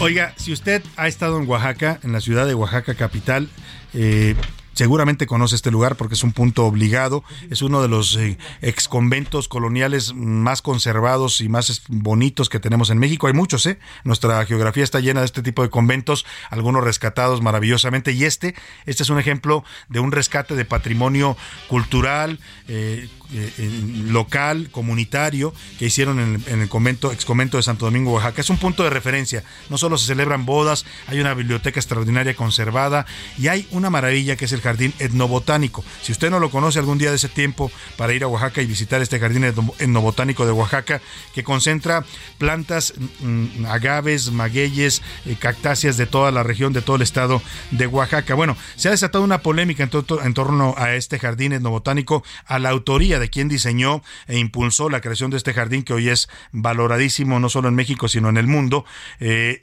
porque el pintor, el maestro Luis Zárate, que es uno de los grandes pintores que tiene Oaxaca en este momento, heredero, pues alumno del maestro Toledo, eh, ha, reclamado eh, a través de cartas públicas que el actual director de este, de este jardín, de este convento de Santo Domingo que administra el jardín etnobotánico, Alejandro de Ávila, pues ha incurrido en plagio y robo, porque asegura que él es el autor del diseño de este jardín, cuando en realidad es una obra primero comunitaria de Oaxaca, pero que impulsó y ayudó a diseñar el maestro Zárate. Es un pintor muy involucrado en todos los asuntos de conservación de patrimonio comunitario y cultural en Oaxaca, además de asuntos sociales en los que también se involucra. Para hablar de esta polémica sobre la autoría del Jardín Etnobotánico y las actitudes del actual director del convento de Santo Domingo, saludo con gusto en la línea telefónica al maestro Luis Zárate, pintor oaxaqueño. ¿Cómo está, maestro? Qué gusto saludarlo. Buenas tardes. Salvador, buenas tardes, encantado de, oírte. Igualmente, maestro, siempre es un gusto escucharlo. Oiga, pues veía su carta, dura carta, en la que recrimina usted al señor Alejandro de Ávila estas conductas de plagio, de robo, de protagonismo, al pretender apropiarse de algo que primero es de todos los oaxaqueños y de- los mexicanos, diría yo, inclusive si me apura, que ya es un patrimonio universal, el convento de Santo Domingo y su jardín etnobotánico, pero, pero, pero además incurrir en estos temas de decir yo soy el autor cuando, cuando no es así, cuando está mintiendo. Bueno, sí, efectivamente, como tú comentas, tiene un lado triste finalmente, porque cómo pensar que unas cabezas brillantes puedan omnibularse con, un tema así cuando ellos tienen otros méritos, tienen otros logros. Aquí no se trata de disminuir a nadie, yo reconozco plenamente eh, los trabajos de cada quien. Lo que sí no, no es permitido, digamos, no, es, no se puede tolerar es que hablar del Jardín Botánico de Santo Domingo, Oaxaca, se plantee desde un punto de vista único, como si fuera una persona quien elaboró todo, que hizo las inversiones, que hizo todo. No se puede hablar del Jardín Botánico sin pensar primero en Francisco Toledo, en el ProWax, en ese patronato que luchó hasta el último día de su vida, en, en la conservación del patrimonio natural y, y- y material también. Hoy en día, otorgarse méritos que no corresponden es una cosa grave, no, no hay que permitirlo, no es un daño que me hacen a mí, puesto que todos los productos hechos bajo el esquema del techo en Oaxaca tienen una cosa especial, no, no son particulares, digamos, no se pueden registrar como un bien particular. Y no se puede hablar como un bien eh, del que lo hizo, puesto que todo lo que se hace en el esquema del techo finalmente es propiedad de la comunidad. Allí está lo grave, donde cualquier entrevista, cualquier plática, cualquier material que salga, debe ir forzosamente reconociendo que es, es un patrimonio de los oaxaqueños, ¿no? no Yo no quiero que me den a mí el mérito o el, el premio o algo de esto. Simplemente no puedo permitir que la comanda que me hizo el maestro Toledo de ocuparme del diseño del jardín botánico lo tergiversen otras personas, puesto que no solo hay que conservar la idea, sino físicamente no hay que mover ya las cosas. Pues, de esa forma, también la parte de sus contenidos, que es la parte de los biólogos, esa forma es la que les da ese, ese carácter, eh, esa notoriedad y lo que le gusta a la gente cuando lo ve. Claro. Y usted eh, reconoce en su carta, maestro, que Alejandro de Ávila tuvo participación en este tema, igual que lo tuvo usted y muchos otros biólogos y... y- y- Mira, ¿Sí? mira, Salvador, en realidad yo soy el autor al 100% Ujú, del diseño paisajístico del jardín no botánico. Yo me ocupé de eso, ese fue el encargo que me dieron, no cobré un peso, sí hice algunas inversiones hasta donde pude, y, y lo que me tocó en el momento. Los contenidos botánicos se desarrollaron en el tiempo. Dos años antes que llegara Alejandro de Ávila, ya habían pasado dos, dos biólogos por ahí que tenían nociones, si tú quieres, rudimentarias de lo que es la etnobotánica, pero ya teníamos una idea. O sea, no es una novedad ni es un invento. Eh, o sea, también yo reconozco el mérito de Alejandro de Ávila, definió cabalmente, digamos, el sentido en lo botánico del jardín, pero una cosa es la parte técnica botánica y otra cosa es la forma, el- la arquitectura del paisaje. Esa es mi tarea. Yo lo hice al 100% y me involucré plenamente respondiendo pues al, al mandato que me dio el maestro Toledo. Claro, me queda claro, me queda claro, usted tuvo una gran cercanía con el maestro Toledo y era parte de su de su grupo de, de jóvenes artistas que impulsaban también estos proyectos comunitarios en Oaxaca. Me queda un minuto, maestro, y le quiero preguntar a qué atribuye esto, por qué Alejandro Dávila asume estas actitudes y si tiene algo que ver con el ambiente político. Acaba de llegar un nuevo gobernador al estado. Bueno, es un gobernador que tiene mucho sentido cuando está ya pidiendo que sus funcionarios se involucren en la cuestión del tequio. O sea, ya hay, ya hay una idea, porque el tequio finalmente no es solo una retribución a la comunidad, es, es un poco más que eso, es una filosofía de vida. Claro. Entonces, es lamentable porque involucró al otro, el arquitecto, que bueno, hubo un premio internacional de por medio por el orquidiario, es lo que no entiendo yo, ¿por qué soy incapaz de reconocer lo que yo hice? Porque como lo hice, se ve como está. Claro. Yo no estoy tomándole el pelo a nadie, eh, no quiero engañar a nadie, no quiero un mérito que no me corresponda Claro. y acepto plenamente que lo que yo hice es para la comunidad, no Maestro, maestro, me va a cortar la guillotina. ¿Me aguanta tantito el corte y regresamos para terminar esta plática bien? Claro que sí. claro. Voy, voy a la pausa y vuelvo con el maestro Luis Zárate, pintor oaxaqueño. En un momento regresamos. Ya estamos de vuelta en A la Una con Salvador García Soto. Tu compañía diaria al mediodía. En Soriana, esta Navidad lo damos todo. Aprovecha hasta un 30% de descuento más 13 meses sin intereses en audio o pantalla Smart TV Samsung 70 pulgadas 4K a solo 15,990 más 18 meses sin intereses. Soriana, la de todos los mexicanos. A diciembre 5, consulta modelo participante. Aplican restricciones. En la década de 1920, Walt Disney se mudó a California donde fundó la compañía Disney Brothers Studio junto a su hermano Royce. Busca lo más vital nomás, lo que es necesidad nomás, y olvídate de la preocupación. Tan solo lo muy esencial para vivir sin batallar, y la naturaleza te lo da. No quiera que vaya, no quiera que estoy, soy oso dichoso, oso feliz. La abeja zumba siempre así porque hace miel solo para mí. Y las hormigas encuentro bien y saboreo por lo menos 100 del primer lengüetazo.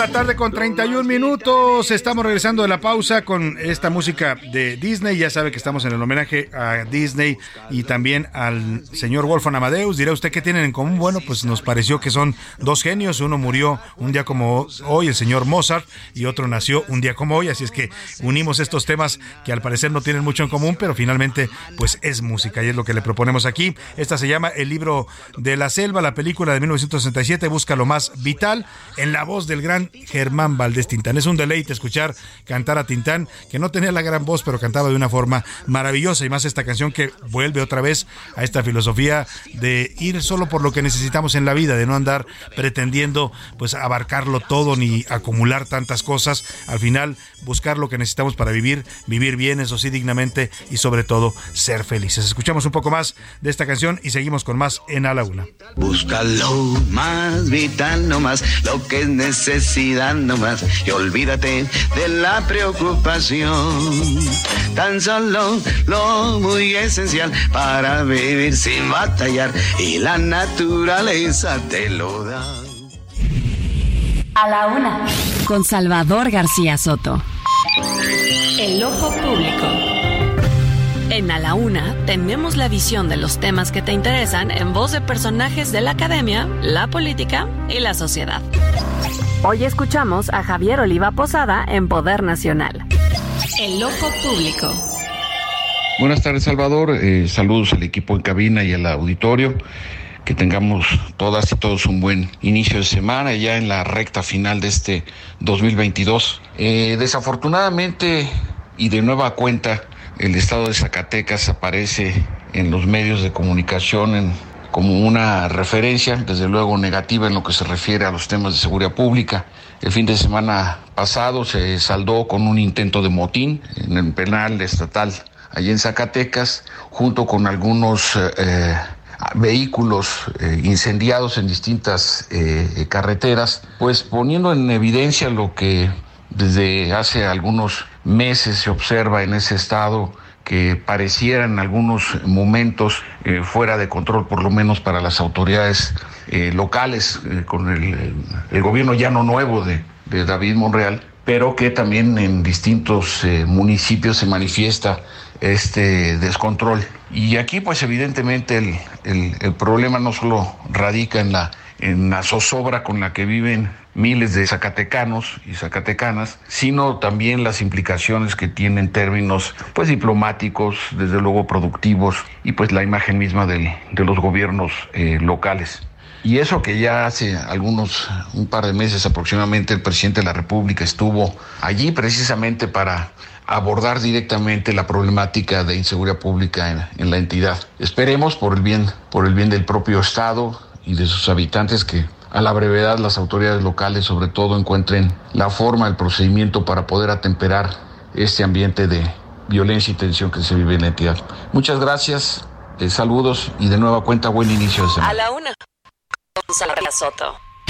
Pues buen inicio de semana también para el doctor Oliva, que comentaba esta violencia que está viviendo Zacatecas. No es novedad decirle que hay violencia en Zacatecas, lo que sí pasó este fin de semana es una jornada caótica a partir de lo que comentaba el doctor Oliva. Este intento de fuga y motín en el penal de Cieneguillas desató una ola de violencia en el que los delincuentes tomaron las calles, bloquearon eh, carreteras, que incendiaron casetas, un escenario de verdad caótico, dantesco el que vivió Zacatecas este fin de semana en varios de sus municipios. Y vamos a retomar esta plática. Le agradezco mucho al maestro Luis Zárate, pintor oaxaqueño, que haya permanecido en la línea para no cortarlo de esa manera, porque lamentablemente tenemos aquí una guillotina automática que no podemos controlar. Pero me estaba usted platicando, maestro, eh, de eh, a qué atribuye este tipo de actitudes de Alejandro de Ávila, el actual director del eh, convento de Santo Domingo, sobre todo en estos contextos políticos que se dan en Oaxaca. Sí, Salvador, yo creo que hoy, hoy con el paso del tiempo parece un poco más claro que hay como una estrategia. Eh, Alejandro de Ávila fue contratado por el gobierno del Estado. El arquitecto fue contratado también. Son dos personas que hicieron un trabajo. Eh, de ahí lo extraño que uno tome, el, digamos, la, la autoría general del jardín botánico y el otro la autoría total del invernadero. En el primer caso, el compromiso con él también era que los productos que él obtuviera como director de jardín, botánico fueran propiedad de la comunidad. El otro es inexplicable que una gente brillante, talentosa, se atreva a ir a eh, registrar como pro- propiedad un diseño que se le pidió que auxiliara a complementar, no que hiciera o definiera completamente. Entonces por ahí hay un delito grave, puesto que tú no puedes ir a registrar como propiedad personal algo que es un bien de la comunidad. Es muy claro el, el problema. Es muy simple todo si se puede aclarar, porque el peso de la mentira realmente es, es fuerte y va a terminar arrastrando las cosas a la basura y perdemos tiempo y esfuerzos. Yo creo que cada quien tiene sus méritos. Es importante que la sociedad eh, mantenga su- su- sus cosas, las conserve. Para eso estamos aquí nosotros y para eso trabajamos para la comunidad. No hacemos otra cosa.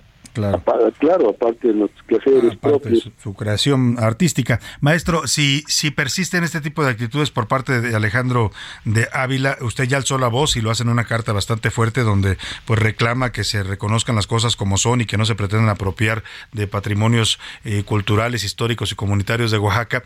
Eh, ¿qué, ¿Qué procedería? ¿Habrá alguna movilización, algo que usted pueda organizar? Usted tiene un gran eh, Ya, apoyo de la gente en Oaxaca.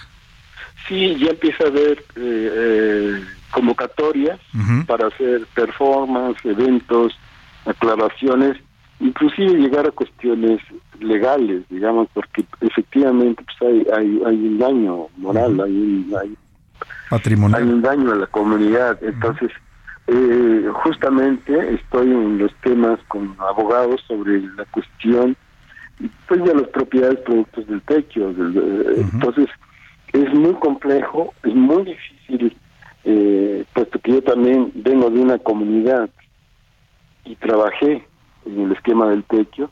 Entonces, para ellos va a ser muy complicado cumplir sus amenazas, llevarme, creo que a la corte de la Haya, o no sé, algo extraño, que- entonces, pero mm, nada me atemoriza, no que sea yo muy valiente, sino simplemente porque me asiste la razón y estoy cumpliendo hasta el día de hoy la palabra del maestro Toledo que me, dijo, defiende lo que es tuyo, no te dejes, Claro. hazlo.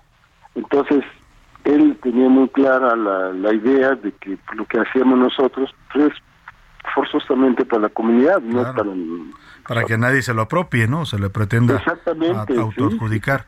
No puede ser que el invernadero que esté en Oaxaca es dueño de, de, de todo este en Chicago. No puede ser.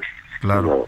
Pues vamos a estar muy atentos, maestro, a esto que empieza como una polémica, un debate público, pero que puede llegar, como nos dice usted, a territorios legales eh, de demandas y denuncias en las que estaremos, por supuesto, acompañándolo. Conocemos la trayectoria del maestro Zárate, sabemos de su compromiso con la comunidad de Oaxaca, así es que estaremos atentos a este tema allá en, en su natal Oaxaca. Le agradezco mucho, maestro, esta confianza. Encantado, Salvador, es un placer. Hasta Un gusto saludarlo, muy buenas tardes. Pues ahí está. Mire, es un tema más allá de lo oaxaqueño, pues es un tema que nos involucra todos, ¿eh? porque estamos hablando de un patrimonio cultural, histórico, et- et- etno- etnobotánico, que es este maravilloso jardín y este invernadero, pues que son propiedad de los oaxaqueños primero y de los mexicanos también. ¿eh? Así es que habrá que estar atentos a esto que denuncia el maestro Zárate. Quieren registrarlo como de su propiedad. Los actuales directores de estos dos eh, eh, áreas, el, tanto el jardín etnobotánico como el invernadero que opera dentro del convento de Santo Domingo. Seguiremos de cerca la historia y estaremos al pendiente. Por lo pronto vámonos a otros asuntos importantes y, y dolorosos también, porque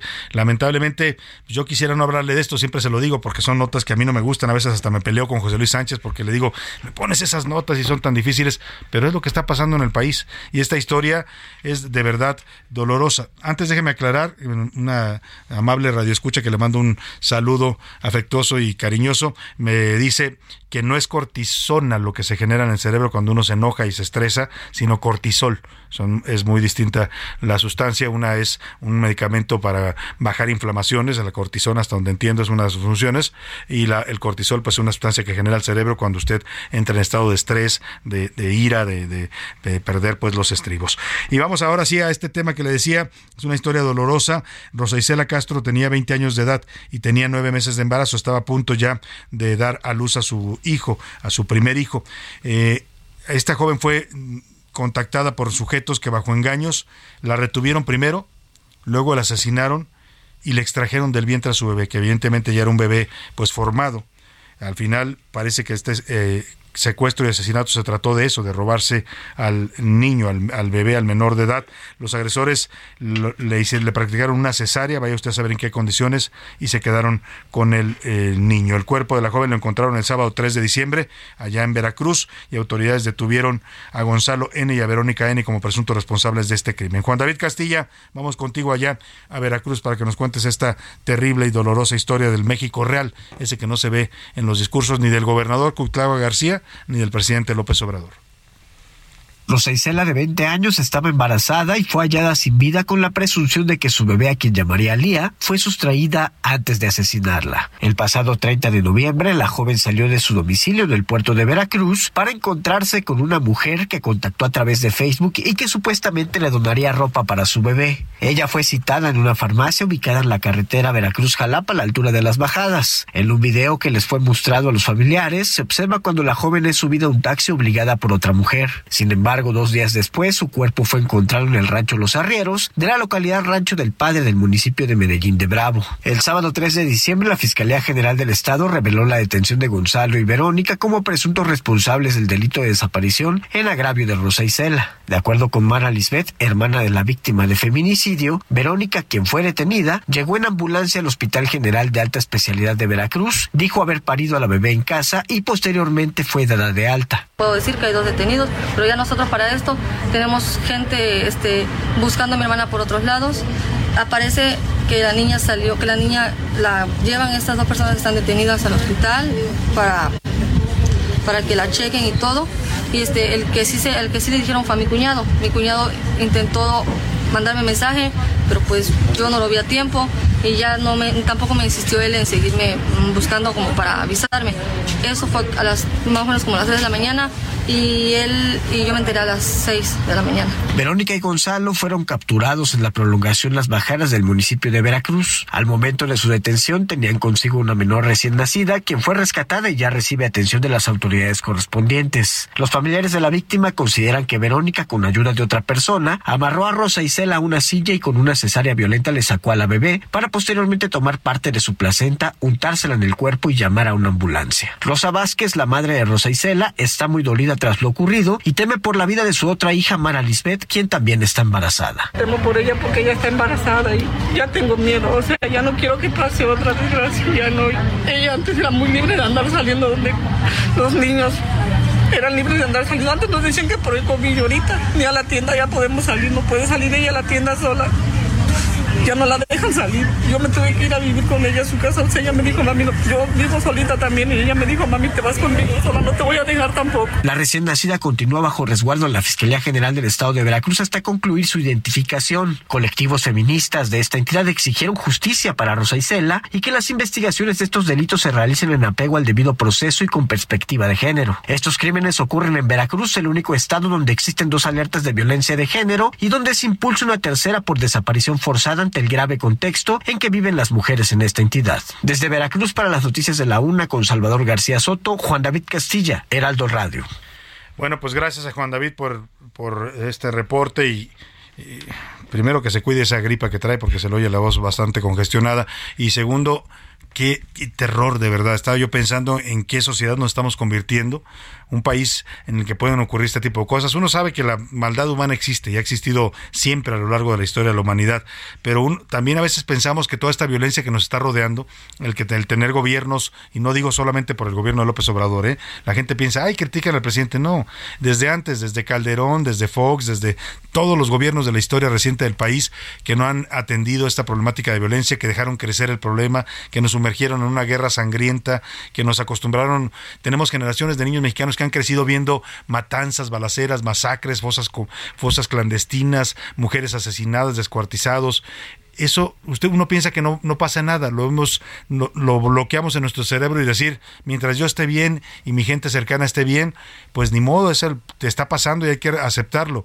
La realidad es que eso va permeando a todos los niveles de la sociedad. Si usted se da cuenta, cada vez somos una sociedad más violenta, en el que cualquier problema lo queremos resolver a golpes, ya no diga golpes, a balazos.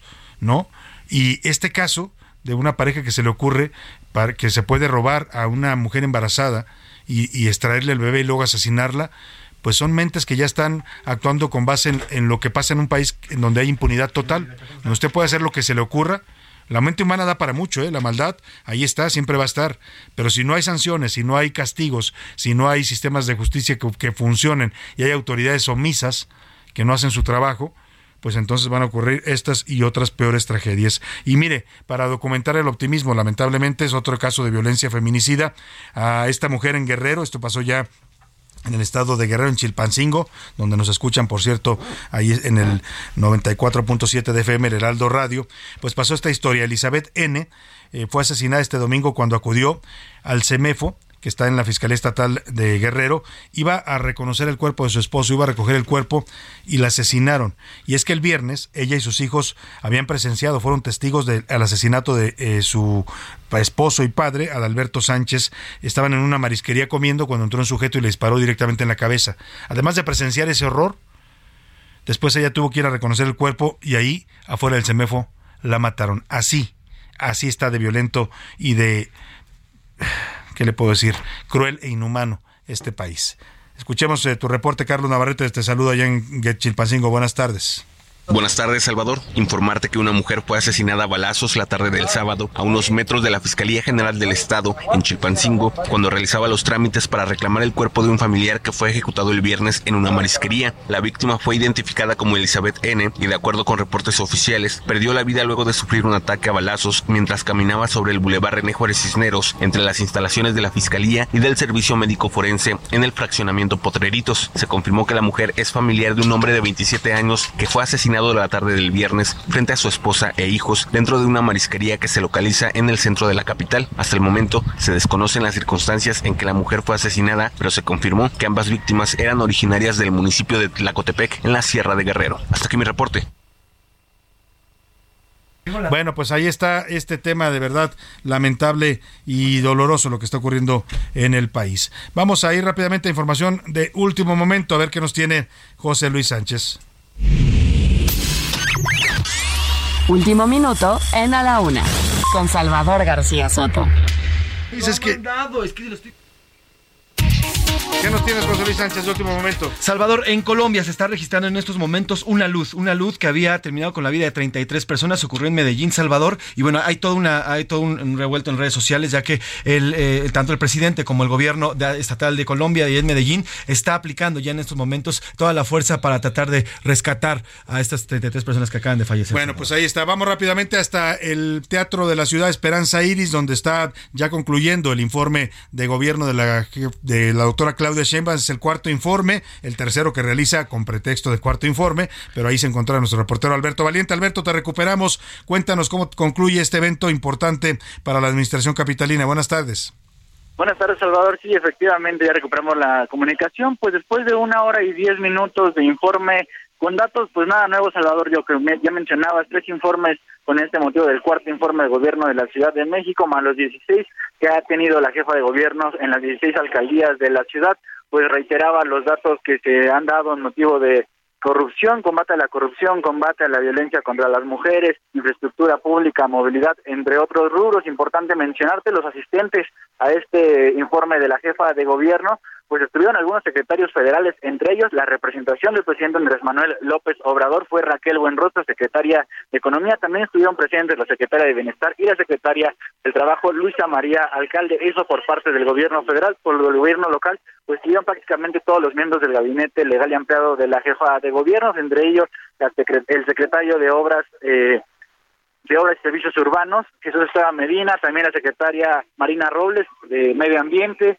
Movilidad, Andrés Ayús. Algunos de ellos se acercaban a hablar con los medios de comunicación, comentaban algunas situaciones importantes en la ciudad. Sin embargo, el ambiente, dejan platicarte, Salvador, pues es muy diferente a lo que hemos visto, de lo que nos tiene acostumbrados la jefa de gobierno, un ambiente muy callado, muy bajo, sin tantos gritos, sin tantos vitoreos como nos tienen acostumbrados los asistentes, eh, hasta inclusive podría decirte que faltó el clásico grito de presidenta unísono, como lo hemos escuchado en estos informes, fue pues relativamente en algunas partes del teatro, sin embargo, pues estos asistentes festejaron de alguna manera las acciones que ha tenido la jefa de gobierno Claudia Sheinbaum. Entre ellos, pues Raquel Buenrostro no se acercó a platicar con nosotros, sin embargo, el secretario de gobierno Martí Batres sí nos dijo pues que está feliz con el resultado que ha tenido esta ciudad, con los resultados que se van a seguir dando rumbo al 2023.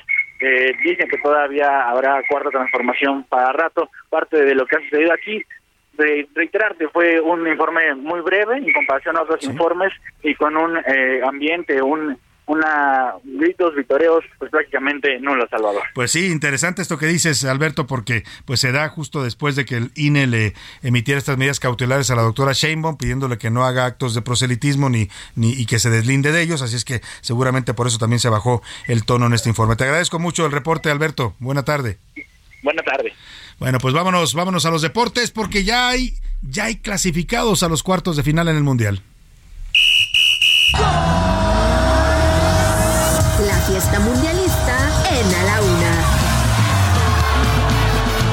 Oscar Mota, bienvenido, ¿cómo estás? Baile que baile, mi querido Salvador García Soto. Y no es que traiga yo la fiesta del sábado Ajá. todavía.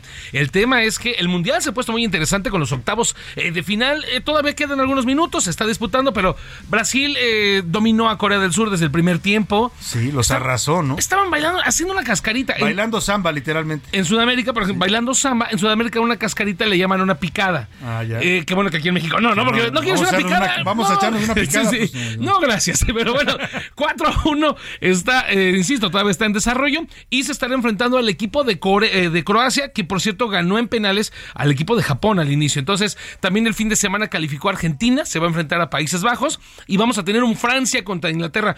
Algunos dirán que ya cuartos de final es, digamos, donde empieza el verdadero mundial, ¿no? Donde Claro, ya ahí son duelos a morir, ¿no? Con y, todo. y además con estos tremendos equipos. Para mañana tenemos un España-Marruecos y también el partido de Portugal contra Suiza. Por lo pronto ya clasificados Brasil. Así es. Croacia. Sí. Eh, Argentina, Argentina. Países Bajos, Francia, Inglaterra y el equipo de, de- de- de Croacia. Entonces, eh, lo que hay que ver importante, mi querido Salvador, es que las combinaciones nos podrían dar que en una semifinal podríamos tener una Argentina-Brasil.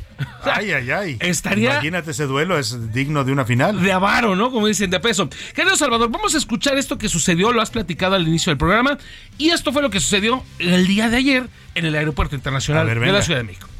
Ahí están las consecuencias de no llamar al chicharo, Tata. Ahí está, tanto que se te dijo, Te aferraste, te aferraste a no llamar al chicharo, ahí están las consecuencias. Te aferraste a tu memoria y te aferraste. Pobre Tata. Le fue, pe- le fue peor que a mí cuando llego tarde a mi casa. O sea, Oye, pero yo no sé, pero yo creo que es merecido, ¿no? Yo no escuché ofensas, sí le reclaman los aficionados. el tema deportivo, sí, razón, sí, sí, ¿no? claro, lo- el tema deportivo.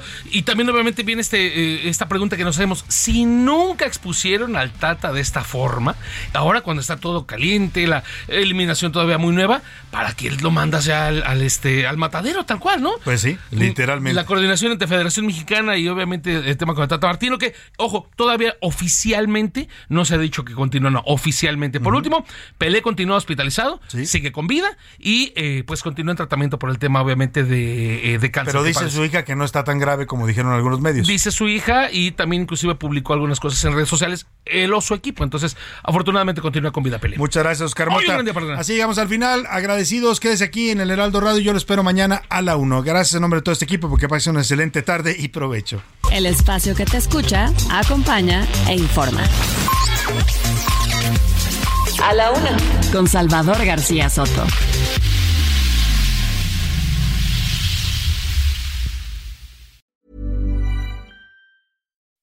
When you make decisions for your company, you look for the no brainers. If you have a lot of mailing to do, stamps.com is the ultimate no brainer. Use the stamps.com mobile app to mail everything you need to keep your business running with up to 89% off USPS and UPS. Make the same no brainer decision as over 1 million other businesses with stamps.com. Use code PROGRAM for a special offer. That's stamps.com code PROGRAM.